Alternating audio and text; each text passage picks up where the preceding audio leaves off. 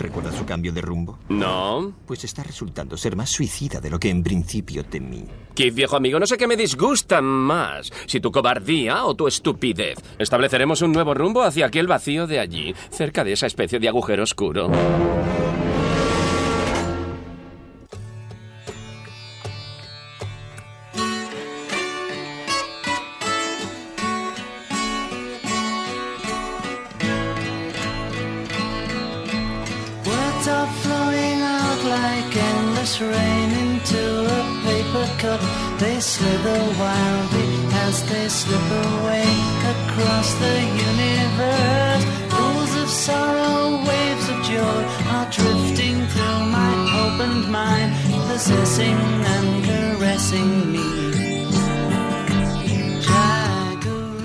Muy buenas a todos los que estáis al otro lado. ¿Estáis preparados ya?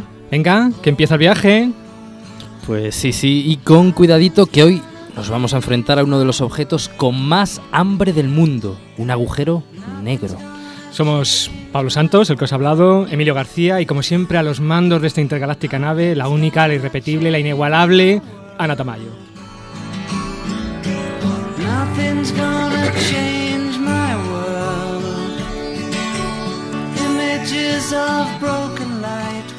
Bien, y como siempre, antes de comenzar, vamos a recordar nuestra dirección de email, que es Emilio. Universo arroba iaa.es. Y de paso, por supuesto, daros las gracias por los cientos o miles de mensajes que nos habéis enviado y pediros, y pediros que, que no os cortéis, que nos escribáis.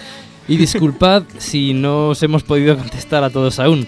Recordad que por un lado estamos buscando una sintonía para la sección de Astro Preguntas. Ya nos habéis enviado algunos temas, pero queremos más propuestas y por supuesto que nos enviéis muchas más Astro Preguntas.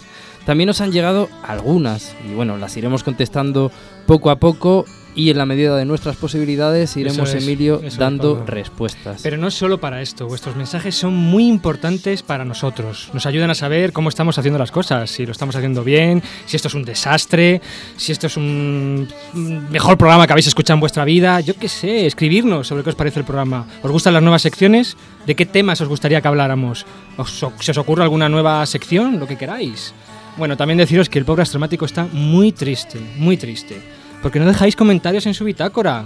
Así que no seáis perezosos y dejar vuestros comentarios. Bueno, venga, comenzamos ya, que ya... Qué, qué- qué- qué patético, qué patético. Su- suplicando que os escriban. Y me alegro de que el astromático esté, esté muy triste. Que, que se lo merece. Y, y- y- es que encima suplicando. O sea, no como yo, que a mí me escriben cienes y cienes de oyentes y de, oyentes, y de de oyentas, oyentes. sobre todo, a- a- sí. a lo largo del mundo y, al minuto. Hombre, ese minuto. Mira, Felipe, me acaba de sí. llegar un mensaje al móvil de una Sí, oyenta. sí, sí, es nuestro astrólogo estrella de la televisión y compositor de chirigotas más famoso de su pueblo. ¿Qué tal, Felipe? ¿Qué tal el fin de semana? Pues, pues muy preocupado porque en el programa anterior Pablo dijo que en el universo toda materia tenía una antimateria asociada y que Emilio tenía un anti-Emilio.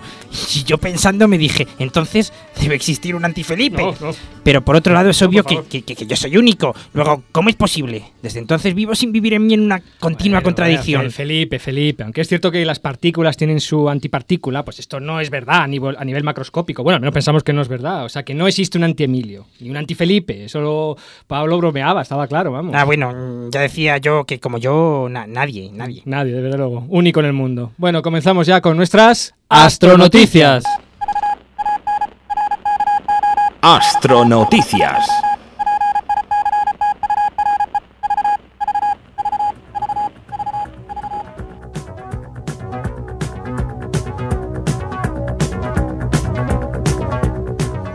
Hoy solo una astronoticia. Eclipse total de luna la noche del 3 al 4 de marzo.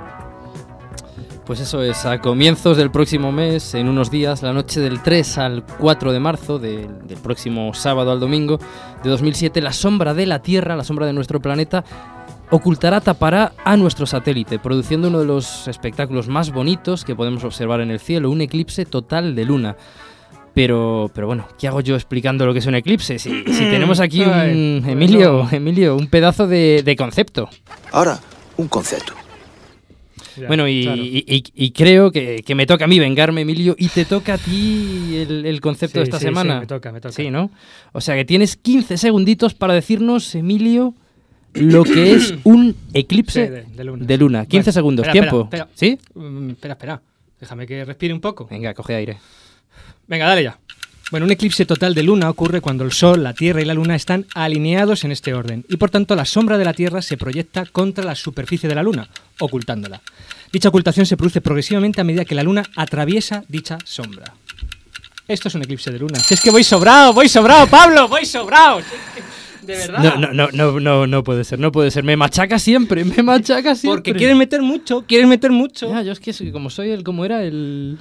El Garcilaso de la, el de la iba a decir el. Galileo. Bueno, Venga. Granada, Granada será un, un escenario ideal para observar este, este fenómeno del eclipse de luna, dado que está situada pues prácticamente en la parte central de la franja de totalidad del eclipse, que abarcará toda España y Europa. Efectivamente, el eclipse comenzará a las 22.30 hora peninsular y finalizará sobre las 2 y 10, 2.11 de la madrugada. La duración del eclipse, desde el comienzo de la fase parcial hasta el fin de la parcialidad, es decir, la duración total del eclipse, será de unas 3 horas y 41 minutos. El escurecimiento total de la luna durará 1 hora y 13 minutos, a diferencia de los eclipses totales de sol, que la totalidad tienen una duración de apenas dos minutillos o algo así. Pues sí, aquí vamos a poder estar mucho tiempo contemplando este precioso espectáculo celeste. Para los que estéis en Granada este fin de semana, deciros que el, Parque de las Ciencias ha organizado una noche de observación de este evento, en la que se incluirá la observación con telescopios, explicaciones y varias charlas sobre diferentes aspectos de la Luna y los eclipses. Merece la pena, desde luego, porque cuando está en la fase total, la Luna pues puede adquirir un, un color rojizo, anaranjado, algo así como un melocotón cósmico. Que es que es el garcilaso, si es que es el garcilaso de la astronomía. Bueno, ya sabéis, si queréis ver el, meloto- el melocotón cósmico e incluso el, ¿Me lo, ¿Me lo qué? el melocotón cósmico e incluso el eclipse de luna, pues podéis acercaros a las instalaciones del parque para disfrutar de este acontecimiento, como ha dicho Pablo, yo creo que fantástico. Las plazas son limitadas hasta completar el aforo, es una ocasión perfecta, como he dicho, para, para fascinarse con este fenómeno de la naturaleza, porque a diferencia de otros años, el máximo del eclipse se producirá a primeras horas de la noche, es decir, algo que no ocurría desde el año 2001 y que no volverá a ocurrir hasta el año 2011. Podéis llevaros vuestras cámaras, vuestros prismáticos, vuestras novias, todo lo que queráis. Ah, eso sí, ropita de abrigo que en Granada las noches son frías. Ah, importantísimo, la entrada es free, o sea, gratuita. Es que la estoy con el entrada inglés, y la- man. oh, Estoy- estoy- ¿Con cuántas palabras aprenda inglés? Con tres palabras, Yo ¿no? con tres me basto. Free, Venga, you sigue. y bueno, eh, yo también desde luego os invito desde aquí a, a que vayáis a ver este eclipse porque bueno, ya que las puestas de sol para enamorados parece que ya están muy vistas, un eclipse total, llevaos a la novia, al novio y, y aprovechad a ver el espectáculo. Pero no solo en Granada va a haber actividades, por ejemplo, la Asociación de Astrónomos Aficionados ASAAF de Madrid, donde tenemos más de un amigo, han montado una web pues muy chula dedicada a este eclipse en la siguiente dirección: asaaf, esto lleva dos AES, es a s a a f punto fis punto punto es barra eclipse luna donde incluso pues bueno se va a poder participar en un proyecto precioso de investigación amateur para medir la escala de Dungeon que precisamente pues bueno es el grado de visibilidad que presenta la luna durante un eclipse el, el- el colorcillo que tiene en la fase total si está más anaranjado más grisáceo Exacto. más oscurecido. Bueno, y muchas más cosas. Por ejemplo, desde la página del Departamento de Astrofísica de la Universidad Complutense de Madrid, www.ucm.es barra astrof, con la A en mayúscula, repito, astrof y terminado en F, se va a realizar la retransmisión del eclipse vía Way, no, uy, vía, Vía- vía Way, vía Way, Way, oye eh, ¿cuántas palabras sabías de inglés? Vía web, es que esta no me la sabía todavía. Vía web Bueno, que no os lo perdáis, que está muy bien. Por cierto, ahora que hablamos de web, echar un vistazo a la nuestra, universo.ia.es, porque ya está cogiendo forma, ya estamos poniendo los contenidos, ya hemos puesto el cancionero cósmico, que son las canciones que ponemos en cada programa, ya nos lo habéis pedido alguna vez, pues las estamos poniendo ahí, los títulos y los autores. ¿de Bueno, yo quiero, yo quiero que sigan visitando la de Quiero mi sección, que es, que es, que es la, la sección de Felipe Astrologuito. Bueno, desde luego la más visitada, desde luego. Bueno, vamos ya con nuestro astrotema.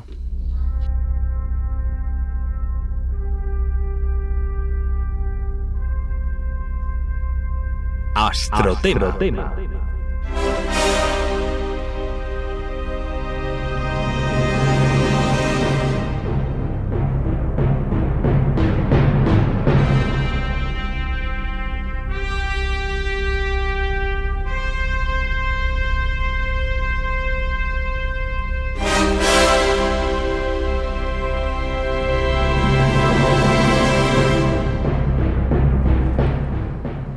Bueno, como ya hemos dicho en la presentación, hoy vamos a comenzar una serie de tres programas dedicado a uno de los objetos que más fascinación generan fuera y dentro de la astrofísica. Nos referimos a los agujeros negros. Un lugar donde todas y cada una de las leyes de la física natural no se cumplen.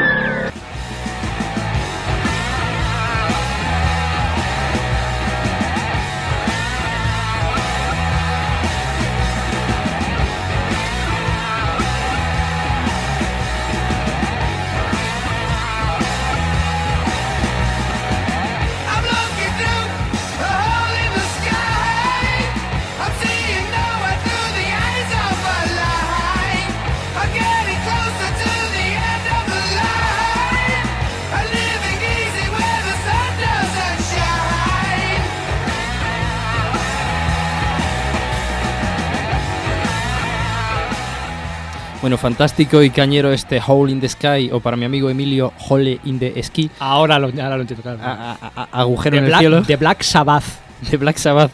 Bien, y es que desde que en el año 1967 el genial físico John Archibald Wheeler acuñó el término de agujero negro en referencia a una posible solución de la relatividad general de Einstein, en la que un objeto generaba una gravedad tan intensa a su alrededor que ni siquiera la luz podía escapar, desde entonces, desde ese momento, los agujeros negros se han convertido en uno de los objetos más estudiados por los físicos teóricos y también uno de los objetos más controvertidos. Y no solo por los físicos teóricos. En el mundo de la astrofísica son muchísimos los fenómenos que día de hoy se asocian con la posible existencia de este tipo de objetos. Binarias de rayos X, explosiones de rayos gamma, fuentes de rayos X ultraluminosas, núcleos de galaxias activos. Bueno, tantas cosas que una de dos. O todo lo que no se entiende es un agujero negro. Bueno, bueno, pero, pero es que esto de los agujeros negros es, eh, es como el sexo para los psiquiatras o para los psicoanalistas. En la astrofísica sirven para explicarlo todo. Bueno, Ni yo lo hubiera dicho mejor. Es decir, es que o todo es un o no todo lo que no se entiende es un agujero negro, o el universo está lleno de agujeros negros.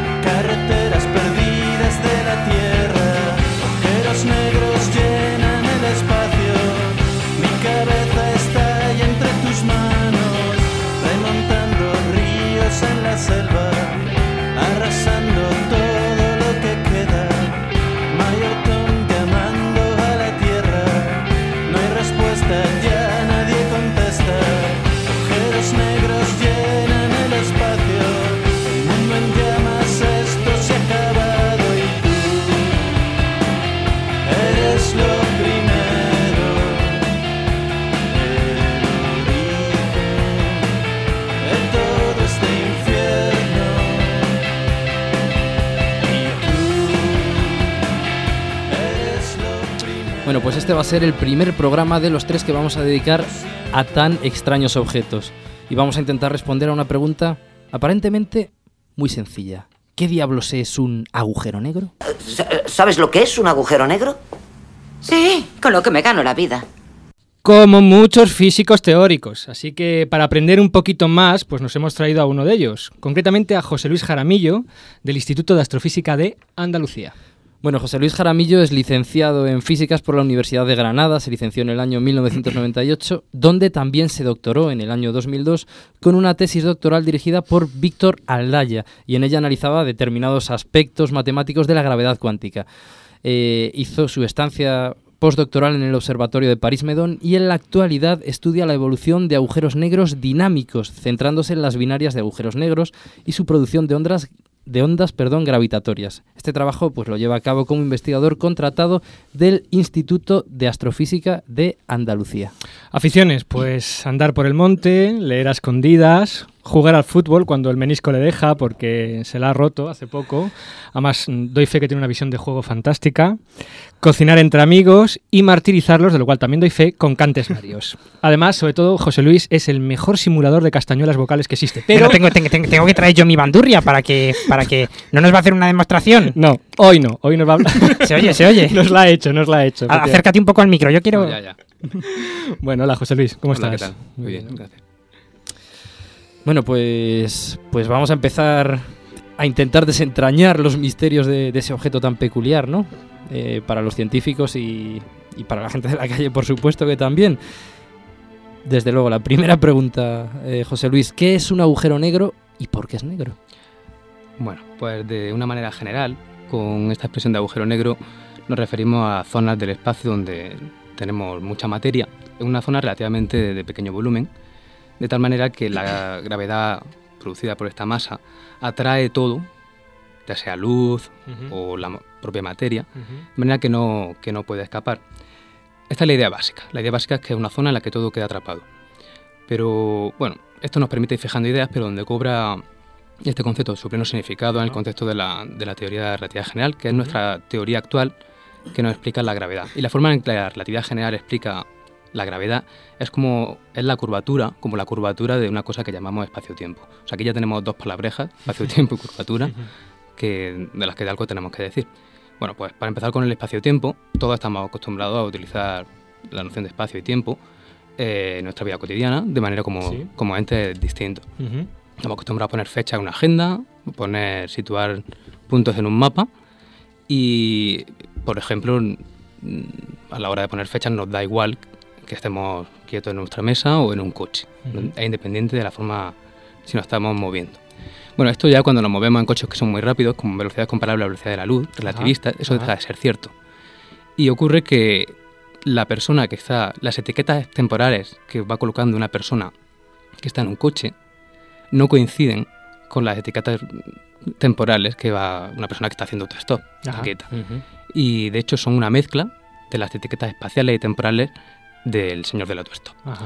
De manera que si quieren entenderse, porque han quedado en encontrarse, pues tienen que recurrir a una, a una mezcla, a una combinación de esas dimensiones temporales y espaciales, y esto es lo que se conoce como espacio-tiempo. Espacio-tiempo. En definitiva sería un, un escenario donde ocurren las cosas y es un escenario pasivo. Una, una trama sobre la cual se desarrolla todo lo que ocurre en este universo, digamos. bien, exactamente. Algo, algo así. Sí, una trama, exactamente. Y digamos que hasta que no fuéramos, digamos, a la velocidad cercana a la luz, pues nosotros no somos capaces de distinguir ese continuo espacio-temporal como Exactamente. tal. ¿no? Hasta entonces nos podemos valer con nuestra idea de... O sea que, que en condiciones, digamos, habituales de andar por casa nunca nos vamos a enfrentar con... No tenemos con- que, que, que aprendernos este concepto raro. Bueno, el, el siguiente punto es la curvatura. La curvatura de esta red, de este tejido. De esta trama. De esta trama. La noción de curvatura, curvatura también es una noción intuitiva. Todos estamos de manera eh, intuitiva, sabemos diferenciar que son superficies curvas o planas. Ajá. Por ejemplo, normalmente una superficie de una mesa decimos que es plana, un balón curvo. Pero si tuviéramos que explicar a alguien qué es curvatura y no supiera que es una mesa o que, o que es un balón, pues a lo mejor lo tenemos un poco más complicado. Pero una idea puede ser la siguiente, para explicarle a alguien por qué la Tierra es curva. Le podemos decir que si se pone en distintos puntos del ecuador y trata de trazar líneas rectas paralelas hacia el norte, Sí. que serían meridianos, pues ese señor, con la condición de que no pueda salirse de la superficie de la, de la Tierra, De la va a ver que los meridianos se cortan en el Ajá. polo norte. Es. Y es una, una situación muy diferente a la que, a la que ocurriría al trazar rectas Ujú. paralelas en una, en una mesa. Digamos que las rectas no son tan rectas en un, en un espacio curvo, ¿no? Son rectas, pero, pero Forman forman, la noción de, de rectas, de paralelas que tenemos nosotros también, ¿no? cada espacio tiene su noción de, Ajá. de recta Ajá. y la curvatura precisamente mide cómo curvas rectas se van desviando y puede que se toquen. Entonces, en el espacio-tiempo ocurre una cosa parecida. Ahora, en lugar de trazar re- rectas, pintándolas, vamos a coger, por ejemplo, un conjunto de partículas y las ponemos formando un círculo, y un círculo perfecto. Y las hacemos evolucionar en el tiempo, en este tejido espacio-temporal, Ujú. pero siendo rectas. Bueno, pues lo que ocurrirá, si, ocurre, si existe de hecho curvatura, es que esta forma de ese círculo se va deformando, se va convirtiendo en elipses o se va haciendo más pequeño, el tamaño cambia, y ese es el efecto de la, bueno, lo que ese es el efecto de la gravedad. Desde un punto, si nos olvidásemos de que hay relatividad general, lo que veríamos es que las partículas, por tener masa, se están atrayendo. Eso es lo que Ajá, llamamos gravedad. ajá. La relatividad general lo que hace es explicar eso como una deformación, como una curvatura del propio espacio-tiempo en el que se están moviendo las partículas. Hasta ahí bien, pero ¿qué origina esa curvatura? Ese es el punto clave de la relatividad general. Nos dice que cualquier, cualquier cosa que tenga energía o materia, perdón, masa, mm, produce una curvatura en su entorno. Ajá.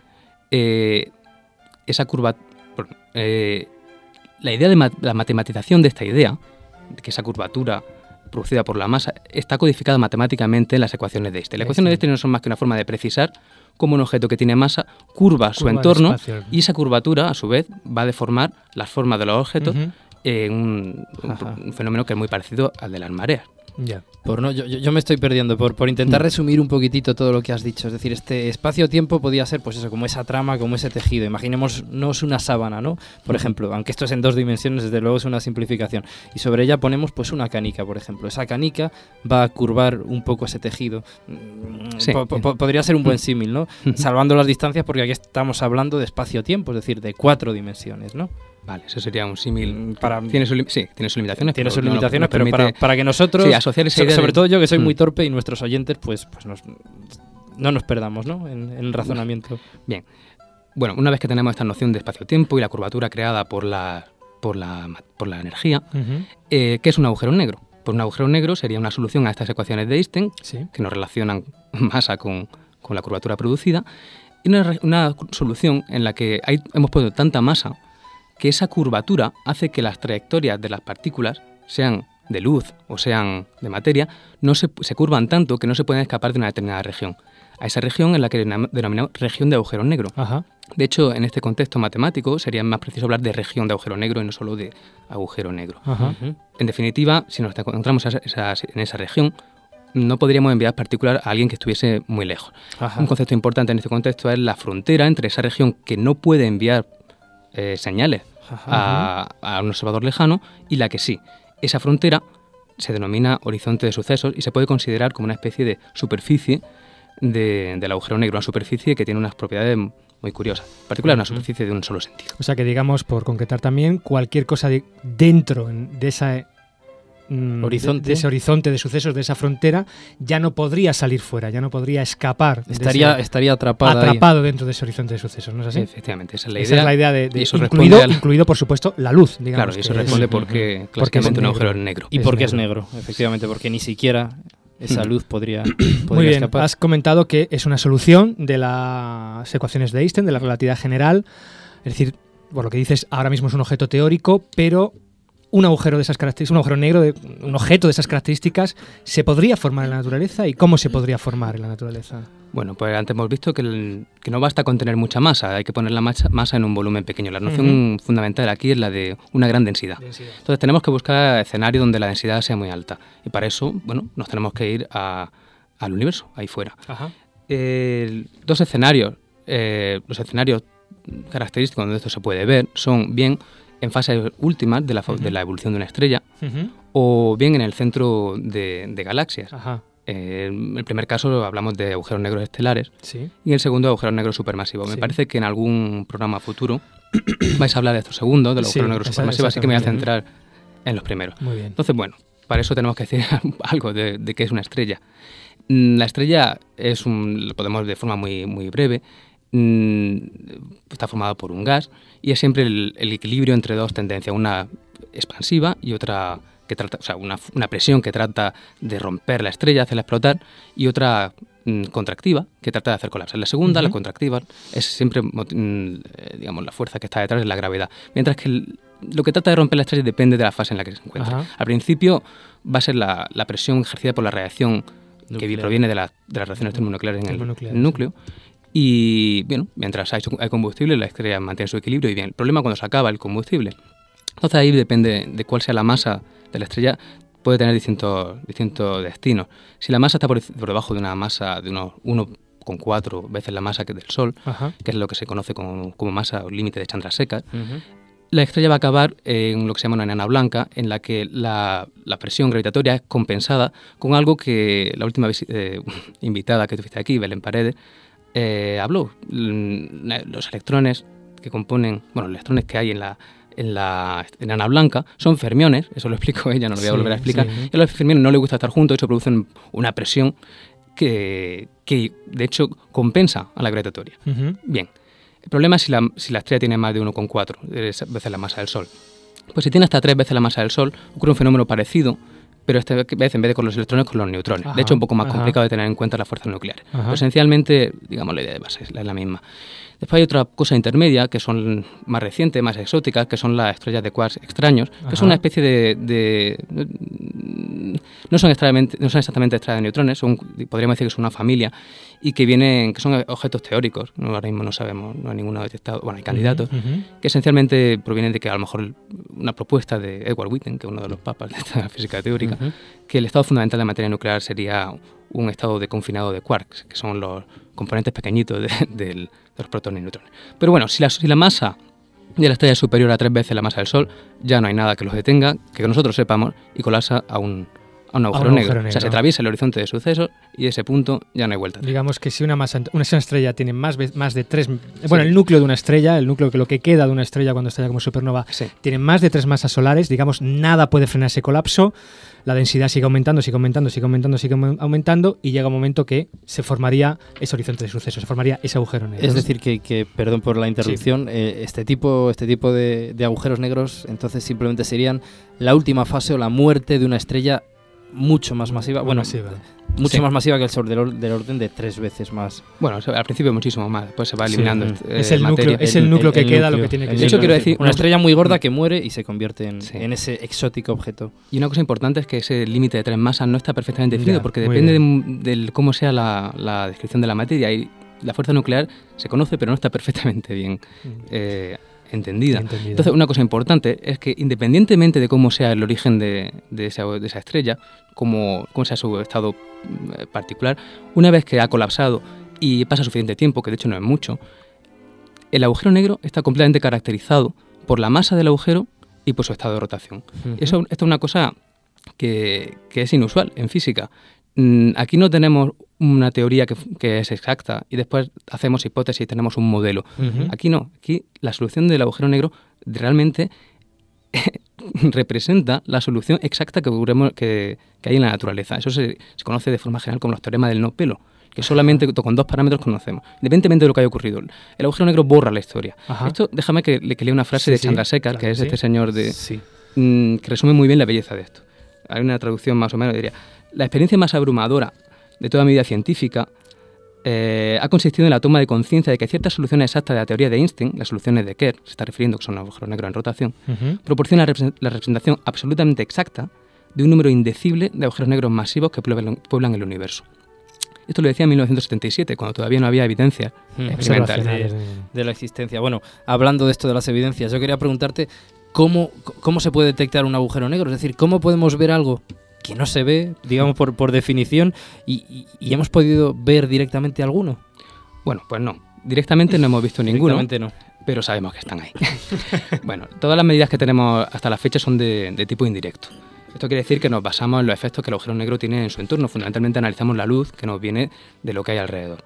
El agujero negro influencia su entorno esencialmente de dos maneras. Primero, porque es una masa muy grande en un sitio muy pequeño y eso tiene efectos concretos sobre la forma en la que se mueven los objetos a su alrededor. Ajá. También afecta cómo emiten luz, a lo que se llama el espectro, el espectro. Eso lo podemos analizar y podemos ver si se corresponde a lo que esperaríamos a la presencia de agujero negro. Y otra cosa fundamental, el segundo efecto, es que el agujero negro, si está en rotación, al rotar, arrastra el espacio-tiempo. Esto es un fenómeno puramente relativista. ¿Verdad que todo tiene que rotar con el agujero negro? Una- esto, este fenómeno, por ejemplo, es clave para explicar cómo, cómo se emiten lo- en, en lo que se llaman los núcleos activos de galaxias, cómo se emiten chorros de materia eh, a velocidades altísimas. Eso lo veremos probablemente no en el programa que viene, sino en el, Dentro de dos dentro de dos programas, probablemente. Pero déjame decir que hay- esto es hasta ahora. Ajá. Pero estamos a punto, posiblemente en los próximos años encontremos, estamos en disposición de hablar de un nuevo tipo de medida directa, que consiste en mirar no la luz que viene del, del- que- de los alrededores, sino el propio material del que está hecho el agujero negro, al espacio-tiempo. Vamos a mirar lo que se denominan las ondas gravitatorias. Ajá. Oh, ¿qué es ¿qué, eso? qué es esto de la onda gravitatoria? Bueno, antes he dicho que cuando una masa eh, con, una- con un objeto muy masivo eh, bueno, genera curvaturas a su alrededor, que son esencialmente fuerzas de marea, eh, bueno, podemos imaginar que si un cuerpo empieza a vibrar, de hecho tiene que vibrar de una manera particular, ese espacio-tiempo ese espacio alrededor, esa curvatura también empieza a vibrar. Esto hasta ahí, bien, no lo podemos ace- aceptar. Lo curioso de la relatividad general, lo- el punto fundamental, es que esa vibración, esa oscilación se propaga. Ajá. Se propaga en el espacio-tiempo exactamente como una onda. Ajá. Y de hecho, se lleva energía del agujero negro, también lo que se llama su cantidad de movimiento, simplemente su inercia, digamos. Eh, De alguna manera, ya el espacio-tiempo no es solamente un escenario en el que ocurren las cosas, sino que se ha convertido en un actor. De- se convierte en un ente físico en sí. Ajá. ¿De acuerdo? Tiene- Establece monólogos y diálogos con los actores. O sea no solamente un sitio en el que ocurren las cosas, sino que Que detectar esas ondas de alguna manera sería la única forma de detectar directamente la existencia de un agujero negro. Nos traerían la información de que ahí hay un, Sí, un agujero negro. como forma directa, sí. Como forma directa. Y de porque hecho, porque sí. todas las otras detecciones Son han de sido forma indirecta. indirectas hasta ahora, hasta, hoy. hasta ahora. Y esta forma, estas ondas se basan, lo que ocurría es lo mismo que ocurría antes cuando decíamos la, los, esta- este, este círculo que se deformaba en, el- en- en su evolución. Cuando pasa una onda, eh, todos los cuerpos empiezan a oscilar, empiezan a, comp- a- a, eh, comprimirse en una dirección y a dilatarse en otra. Eh, esto se puede observar. Mm, Si, digamos, los- las fuentes de esta, de esta onda son agujeros negros binarios, por ejemplo, que me dedico yo, Ajá. mm, se encuentran muy lejos, de manera que estas ondas cuando nosotros nos llegan aquí son muy pequeñitas. Nosotros no nos vamos a enterar. Pero se pueden detectar y para eso hay mm, la, te- la tecnología hoy está en disposición de por lo menos ofrecernos la esperanza. Ya veremos si, la primera generación puede o si no. Pues- son interferómetros láser. Bueno, desde, de- desde, desde luego que si con estos interferómetros láser se llega a detectar, vamos, vas a estar aquí en el programa al día, al- día- al- al día siguiente. Yo, te- yo- yo te- yo tengo una pregunta, porque una cosa, si, si, si si nada puede escapar de un burejo de estos negros, ¿dó- ¿dónde, ¿dónde va todo lo que se traga? Bueno, pues esto es una, una pregunta que nos lleva al límite de la física teórica. Así, así es Felipe, así Felipe. no esperaba menos de él. Siempre, siempre en el límite, sí. Bueno, la relatividad general predice que una región de esta en la que todo está atrapado, necesariamente se forma una zona que se llama singularidad del espacio-tiempo. ¿Qué es esto Ajá. de la singularidad? Bueno, pues una, una- una zona en la que esta fuerza de marea de las que he hablado, que comprimen, dilatan los cuerpos, o sea, lo que es la gravedad, la curvatura, se hace infinito, diverge. Eso por un lado. Y además podemos acceder a esta zona en un tiempo finito. Es decir, que podríamos llegar y salirnos del espacio-tiempo. Porque eso es, literalmente lo que ocurre. Es que es como si se rompiera ahí el espacio-tiempo, digamos. De hecho, eso es lo que ocurre. No es la Es como si- como, como que si fuera un agujero en el tejido. un agujero en la sábana, la trama del espacio-tiempo. No. No, no sé, yo prefiero no visualizarlo así, no lo sé. Eh, Porque infinito, literalmente, infinito. es que no- no- la palabra decir se ha salido del espacio-tiempo es incorrecta. Realmente el espacio-tiempo dejan de existir. Eso es lo que te dice que tiene una singularidad el espacio-tiempo. Eso deja, el espacio y el tiempo dejan de existir Ajá. y la materia con él, y punto. Esa, esta, por supuesto, esta noción es problemática. Por un lado, la, pri- la- la- la primera complicación pero la, materia deja de, deja de existir, la materia entonces. con el espacio-tiempo. O sea, sí. deja de existir la energía también. Déjame, déjame que. Esta es la, visión de relatividad general. Entonces, déjame mm, que diga que tiene, una, tiene dos complicaciones. Por un lado, la primera es que la, estructura de esta de- matemática de, la- de las singularidades es muy compleja, en particular los agujeros negros en rotación, mm, que hace que su interpretación física sea realmente problemática. Pueden ocurrir, realmente cosas exóticas como que haya mm, trayectorias temporales cerradas, posibles máquinas del tiempo y tal. Pero lo, lo- lo más importante, eso es el primer problema, pero el segundo problema, el crítico, es que es la propia existencia de la divergencia. En física, cuando tenemos cantidades que nos divergen, nos están indicando normalmente, son un indicio de que nuestra teoría la hemos llevado demasiado lejos, la hemos extrapolado fuera de sus límites de Ajá. validez. Aquí tendríamos que buscar una teoría que, que compagine esta gravedad con tamaños muy pequeños y con, y con, masa, y con energía muy grande. que es algo lo, lo que describe la cuántica por ej- en, en régimen, por ejemplo, de un, de un átomo. Digamos que hemos ido al límite de la relatividad general, la hemos traspasado y quizás ahora tenemos que echar mano de esa física cuántica. Y ¿no? necesitamos desarrollar una teoría cuántica de la gravedad. ¿Qué es exactamente un poco la física cuántica? Un poco para Bueno, un poco- situar el marco de... Un poco lo, lo que he dicho, una- es una- la parte de la física que, que nos explica cómo, cómo ocurren, los, qué es lo que ocurre a tamaños muy pequeños, Ajá, muy grande. ajá. Esencialmente el mundo que explicó el otro día Belén. Belén. Mm, déjame que lo deje ahí para dejar una, una- una idea más. Una vez que estamos dispuestos a meter estos ingredientes cuánticos, tenemos que revisar un poco todo el paradigma. No basta con quedarse en la singularidad. El propio paradigma del, del horizonte tenemos que replantearlo. De hecho, Hawking, eh, Stephen Hawking mostró que cuando introducimos nociones cuánticas sin haber llegado ni siquiera a una teoría completa de la gravedad, se el agujero negro deja de ser negro. Se produce una emisión que es muy débil, pero Se convierte en ag- agujero gris. Bueno, no, porque eso tiene un, un- un nombre técnico, eso tiene un significado técnico, así que para no confundir, digamos que simplemente eh, emite una pequeña reacción que nosotros hoy por hoy no podremos, No podemos medir. no podemos medir. Pero en particular, el, el horizonte se comporta como un, como un cuerpo caliente y aparecen no- nociones termodinámicas y entonces la física adquiere una riqueza. El agujero negro se encuentra en la esquina de distintas teorías. Ajá. La teoría de gravedad, cuántica, termodinámica. y De hecho, de hecho ofrece un, un punto donde estas teorías solapan. Los agujeros negros son, ah, junto a la belleza de la simpleza de que antes hablaba Chandrasekhar, Ajá. aquí ofrecen el otro punto de la belleza, que es su riqueza. Son un ma- magnífico laboratorio conceptual teórico en el que se, se descubren relaciones insospechadas entre teorías aparentemente dispares como gravedad, teoría Desde, cuántica y desde luego que, en el universo tenemos el mejor laboratorio laboratorio posible, vamos. Des- desde, desde luego. Es, o sea, realmente lo que a mí me parece increíble es que efectivamente es un objeto que teóricamente no está todavía totalmente cerrado. Es decir, que necesita de todas esas teorías y quizás sea el punto justo para realmente alcanzar una teoría superior o a una escala mayor Más que englobe a todas esas teorías. ¿no? Es quizás el, el mejor sitio donde podemos investigar, donde podemos encontrar esos caminos para esa teoría unificada, digamos, de, de gravedad y, y- De la física. cuántica, ¿no? Sí, bueno, aquí hay gustos para todo, pero eh, la teoría de la relatividad general, de hecho, es una teoría no completa, necesita de otros ingredientes para poder simplemente escribir la ecuación que tenemos que resolver, Vale. la ecuación de este. Ujú. Bueno, fantástico.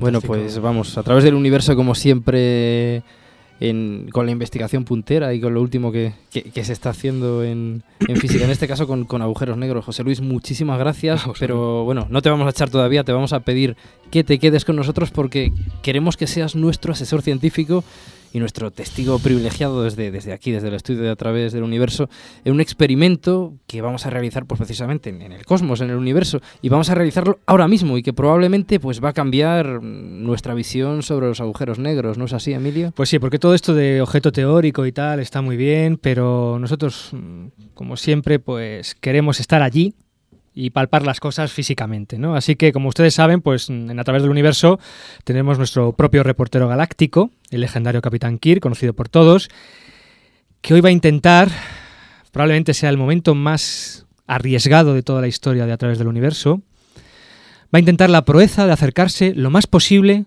a un agujero negro concretamente al famoso agujero negro Parrita X8. Por favor, no intenten repetirlo en su casa.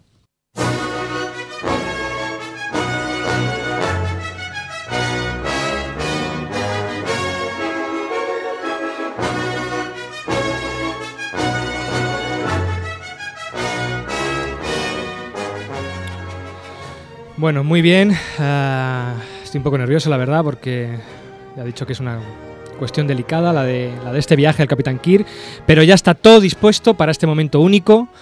Vamos a contactar con el capitán. Pablo, conecta la corrugadora. Se va a jugar el tipo. Ahí va la, la corrugadora, Emilio. Capitán, atención capitán, ¿nos escucha? Capitán Kirk. Damos paso, capitán, ¿sí? ¿Sí? Hola, capitán. Sí.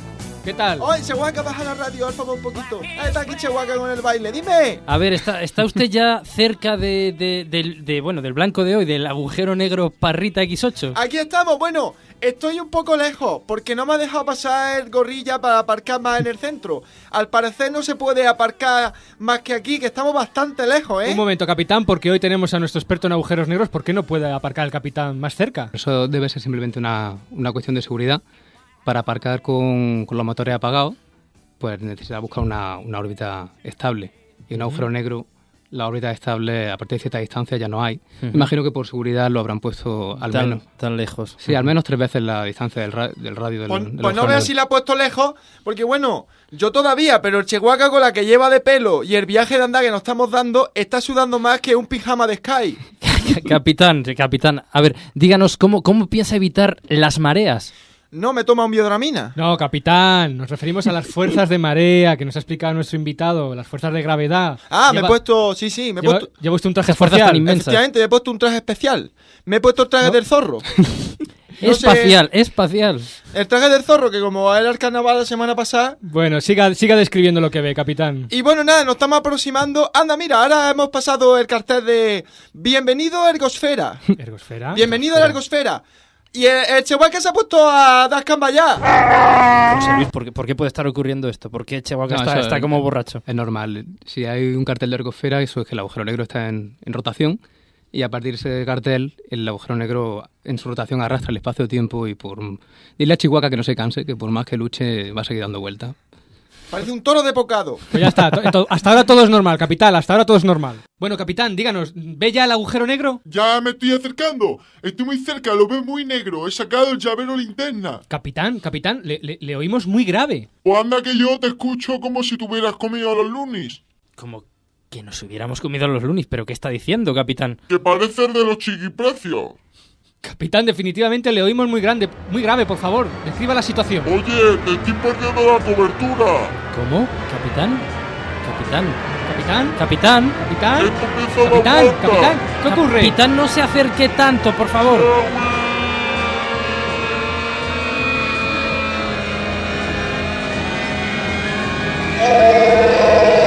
Capitán, Dios mío, capitán, Dios hemos mío, perdido, hemos Emilio, perdido, Emilio, capitán, Dios, por favor. Dios mío, ¿qué vamos Capitán, a hacer sin él? ¿Qué algo, vamos a hacer sin capitán. él? A mí me debía dinero. Dios mío, capitán, por favor, responda. Qué bien, qué bien. Si, si se ha muerto, yo, yo ya voy a tener sección. José Luis, como, como experto científico, ¿qué, qué- qué- qué ha ocurrido?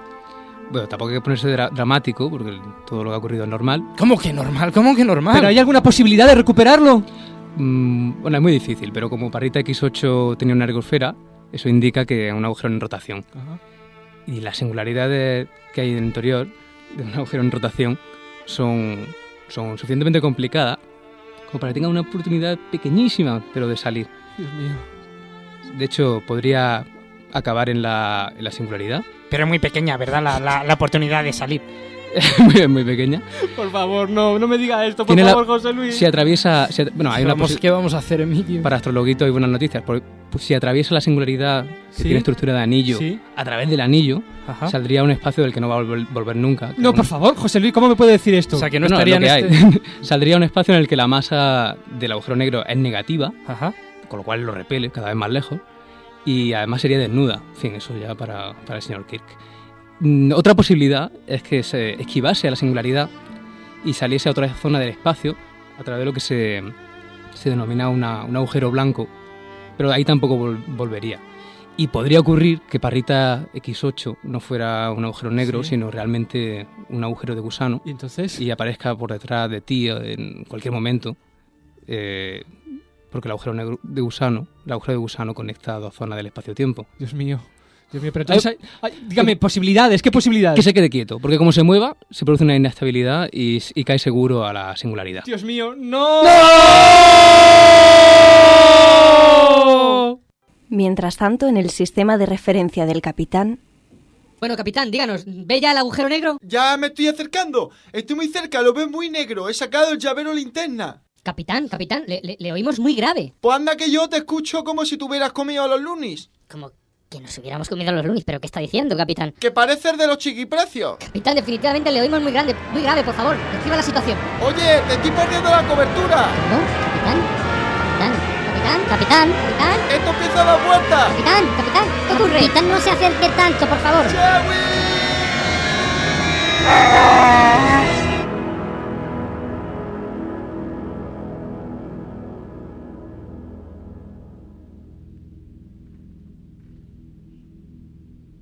Oh, Chihuahua, ¿no ves si está oscuro? Enciende el móvil, que no veo. ¿Quién osa irrumpir en mi morada? ¿O este qué es, Darth Vader? Soy el señor del agujero. Vamos, el dueño de la finca. Contigo quería yo hablar. A ver si me puede usted indicar para salir de aquí por donde cojo. Es imposible escapar del agujero. Nadie lo ha logrado nunca.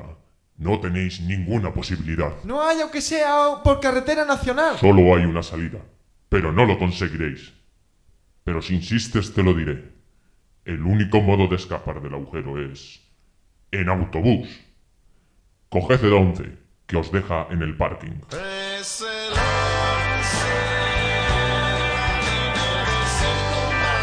Bueno, pues nada, muchas gracias. Chihuahua, lleva el bono. ¡Hasta otra! Hasta más ver.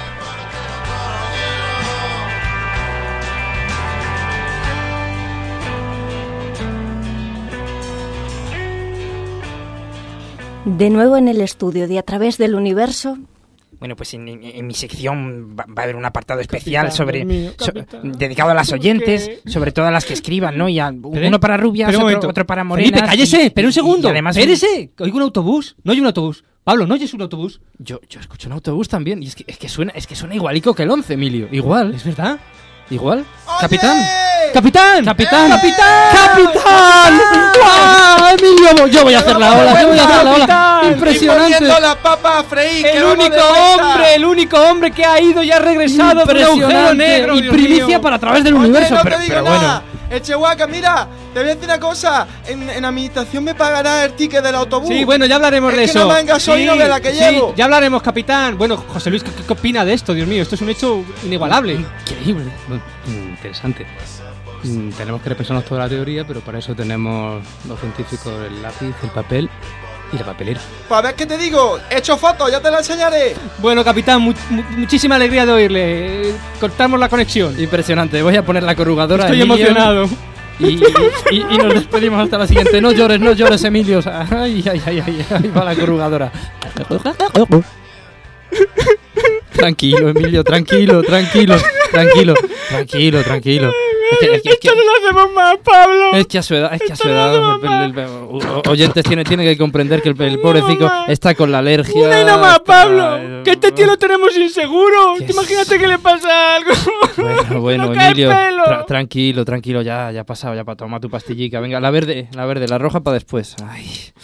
A mí, desde luego, bueno, se, se- se me han puesto como nunca los pelos. ¡Como Escarpia! Pero vamos, co- como escarpia, o sea, hasta el techo del estudio han llegado. Menos mal, menos mal, José Luis, que era un agujero de gusano, porque, que bueno, que por cierto, de estos ya, ya hablaremos en, en otro, en otro programa. Eso, en otro programa. Tranquilo, Emilio, tranquilo. Bueno, ya está. Respira. Ya, ya, ya estoy bien, ya estoy bien. Sí, bueno, ya, ya. Bueno, José Luis, mu- muchísimas gracias. Creo que, que me gustaría preguntarte si hay alguna algún libro que podamos leer sobre agujeros negros, más que nada por saber qué le ha podido pasar ahí dentro al Capitán Kirk. Si hay algún Mm. libro que nos puedes recomendar, que pongamos en la página web. Sí, bueno, después de toda esta emoción. Mira, yo, yo, yo, yo me quedo sin sección otra vez. Ha salido el Capitán Kirk ese. Cállate. ¿Por qué ha salido el.? O sea, solo hay un agujero de gusano de esto, solo hay una probabilidad pequeñísima y sale el Capitán Kirk este. No me hable, no me hable, que menos disgusto me lleva. Venga. Bueno, una referencia que, que puede ser estupenda para todo lo que hemos hablado aquí de los agujeros negros, espacio-tiempo curvo, máquinas del tiempo. Eh, bueno, es, mm, se titula, se llama Agujeros negros y tiempo curvo. El escandaloso legado de Einstein, el autor es Kip Thorne, Thorne. que es uno de los protagonistas en primera, en primera persona de toda esta aventura de los agujeros negros y posiblemente la persona que le den el, el premio Nobel el día que, que se detecte la onda gravitatoria, los interferómetros, porque es el padre de toda esa, de toda esa Ah, bueno. parte de la física. Tenía algo que ver con, con Contact, ¿no? Con Carl Sagan. Fue... Sí, además eh, el tipo al que Carl Sagan, cuando estaba escribiendo la novela de Contact, que después la llevaron al cine, eh, al que le contactó para saber si la parte en la que viaja a ver a su padre y tal, si tenía base científica sólida. Y no la tenía y se la corrigió. Qué bueno, qué curiosa la historia, qué interesante. Muy bien, pondremos Qué esa referencia en la página web. Eh, muchísimas gracias, José Luis, de verdad, porque lo has explicado fenomenal. Y como siempre, pues dedicarte o regalarte, por lo bien que lo has hecho, pues tu canción favorita, que en este caso yo, como mi francés es paupérrimo, quiero que la presentes tú. Bueno, esto como de las canciones favoritas como lo de los mejores amigos, que basta que diga uno, otro se enfada. Eh, en otra ocasión, y además con razón, yo creo que es todos los me- los mejores, en, en otra ocasión yo hubiese dicho a lo mejor Mediterráneo, pero ahora creo que, que esta es la que está en el momento. Mm, perdonad por el idioma vecino, pero la que tiene que entenderlo lo entenderá. O sea, en traducción española sería En los escalones del palacio, Ujú. eh, en francés, o Marche du Palais. Ahí sí, así lo iba a decir yo. Pues du paleo, no sé qué.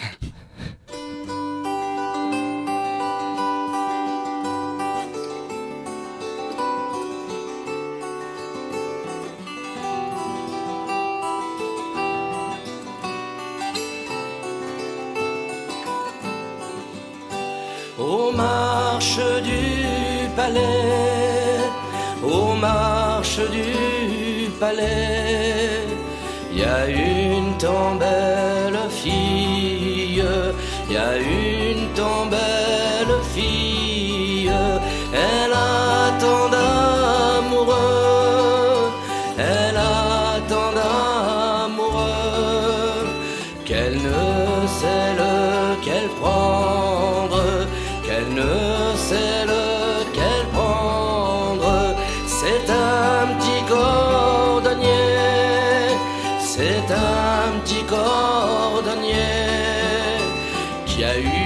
sa préférence, qui a eu sa préférence, et c'est en la chaussant, et c'est en la sang, qui lui fit sa demande, qui lui fit sa demande.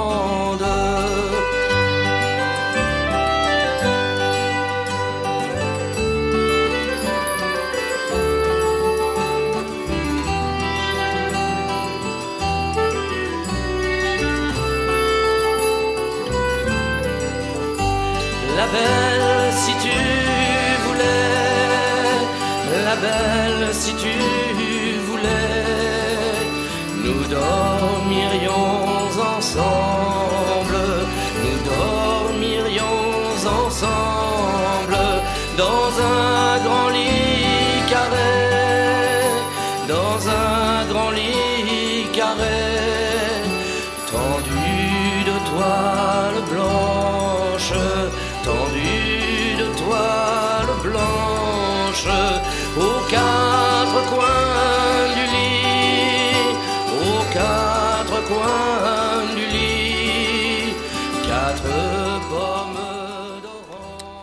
Bueno, muy bien, enfilamos ya, ya vemos por ahí lejos la pista de aterrizaje, así que vamos a enfilar Espera, la espera, espera. Preciosa la canción. Preciosísima. Me ha encantado. ¿Te No tengo ni idea de francés, pero me ha gustado muchísimo. Ah, Vamos, mira. de hecho, mm, el único que tenía mal- a mano era Emilio y a punto he estado de, de- no de sacarle, de sacarle a bailar. Bueno, pero esas cosas no las digas en antena, que me pongo hoy, un programa hoy un poco emotivo por todo esto que ha pasado, pues estoy sensible. No te pongas tonta, Emilio. De hecho, te veo muy guapa hoy. ¿no? Bueno, basta ya. Eh, astrocitas, Ana, que me confunda.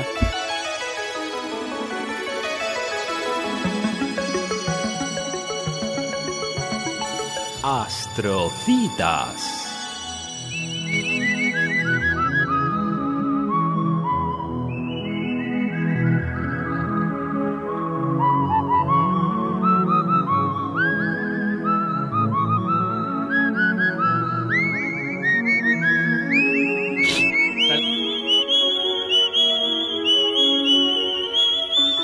Bueno, pues vamos con una astrocita de la que ya hablaremos la semana que viene, pero hoy vamos a, a dejarla ahí, vamos a dar unos pequeños y breves apuntes. Y, y se trata del segundo maratón Messier Ciudad de Monzón. Monzón es un pueblecito de Huesca, muy muy bonito, y será los próximos días 16, 17 y 18 de marzo, que son viernes, sábado y domingo.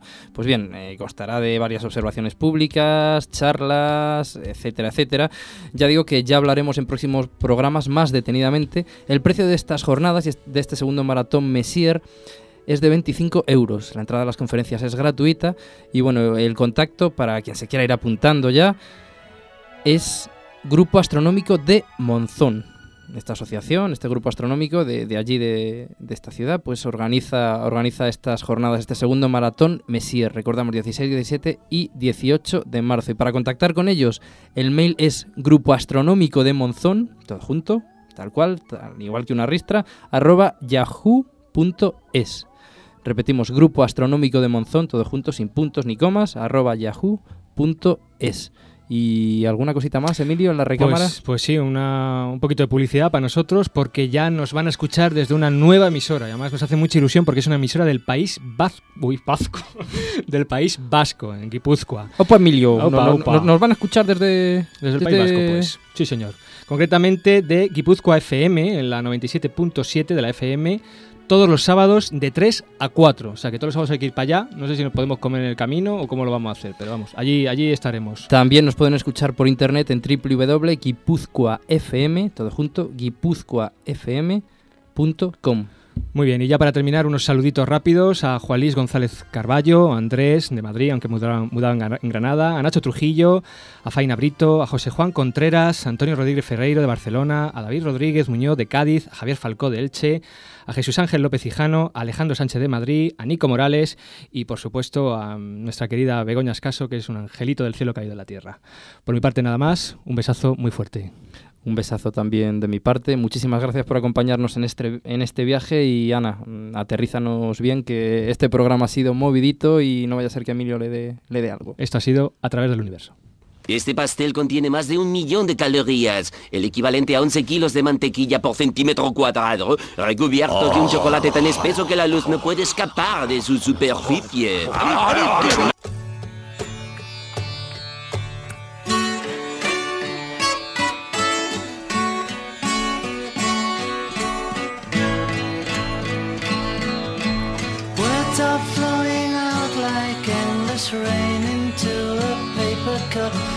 Slither wildly as they slip away across the universe. Pools of sorrow, waves of joy are drifting through my opened mind, possessing and caressing me.